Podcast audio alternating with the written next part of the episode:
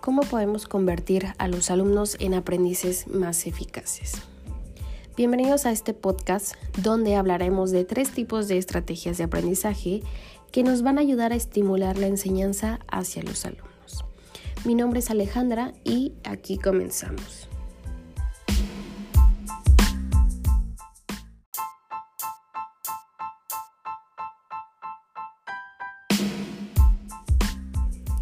Bien, pues el día de hoy vamos a hablar de la enseñanza mediante el estímulo de tres diferentes estrategias de aprendizaje.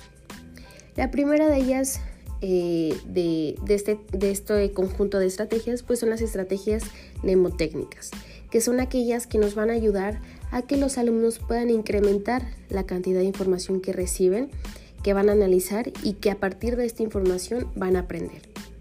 En segundo lugar tenemos las estrategias estructurales, que son aquellas que están destinadas a ayudar a los alumnos a que puedan ir construyendo conexiones internas y por último tenemos las estrategias generativas, que son aquellas las que, están destinadas a que ayuden a los alumnos a construir conexiones externas.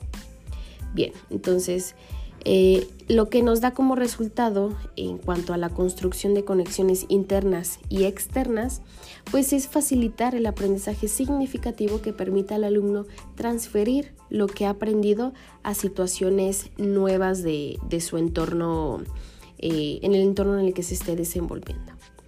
Se ha demostrado reiteradamente que varias estrategias demotécnicas son eficaces, entre las que se incluye el método de la palabra clave, que hemos, eh, que hemos de, denominarlo eh, aquel método en el que se sustituye una palabra de, en, cuanto a la pronunciación en español a una palabra en inglés que vendría siendo eh, prácticamente el mismo tipo de pronunciación.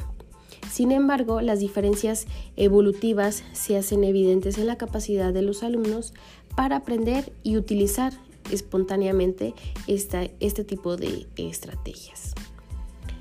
Las estrategias estructurales, como la elaboración de mapas y de esquemas, también pueden ayudar a los alumnos a que puedan organizar de manera mental los contenidos que se les vayan presentando. Este tipo de instrucción parece tener su efecto más intenso sobre el rendimiento de la transferencia de información en donde pues eh, se pueden eh, ir desenvolviendo de acuerdo a diferentes eh, palabras que nos ayuden a ir relacionando estas, esta información y poder obtener la elaboración de este mapa o de este esquema. Y pues así poder ayudar a los alumnos a, a que ellos aprecien la organización de estos mismos contenidos dependiendo del tema en el cual se esté tratando.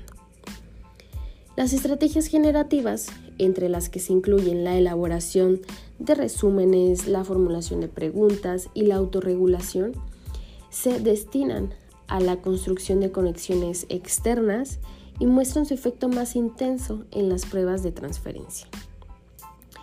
Eh, existen también pues, muchísimos ejemplos que nos ayudan a poder eh, desarrollar este tipo de, resúmenes y formulación de preguntas que están destinadas a ayudar a los alumnos a que puedan integrar los contenidos nuevos con sus conocimientos previos, con lo que ellos ya, ya conocen y, ya saben. Este tema eh, que les estoy platicando nos da a entender que la enseñanza tiene diferentes estrategias de aprendizaje que van a constituir una actividad de instrucción adecuada pese a que en la práctica se dedique poco tiempo a enseñar a los alumnos el cómo aprender.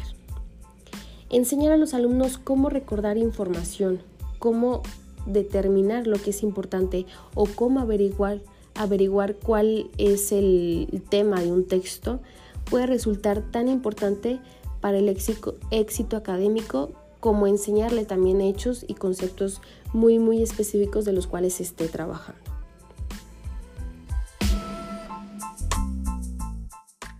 Durante la enseñanza de las ciencias o de la historia, el profesor también puede ayudar al alumno a aprender cómo leer, cómo procesar y cómo recordar con más eficacia los contenidos del libro del texto.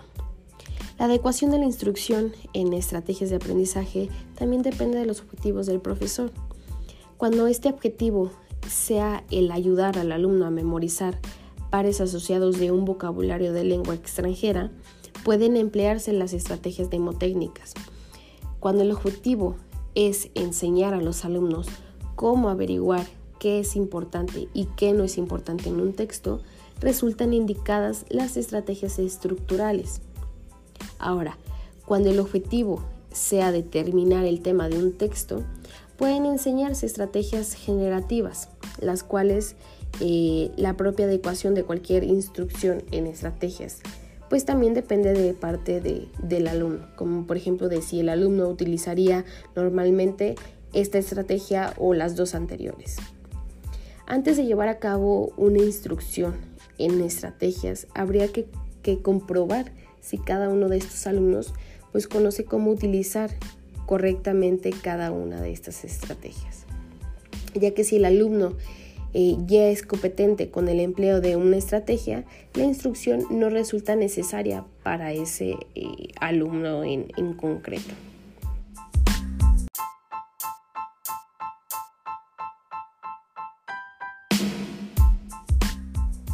Bien, entonces esto ha sido todo eh, de este tema.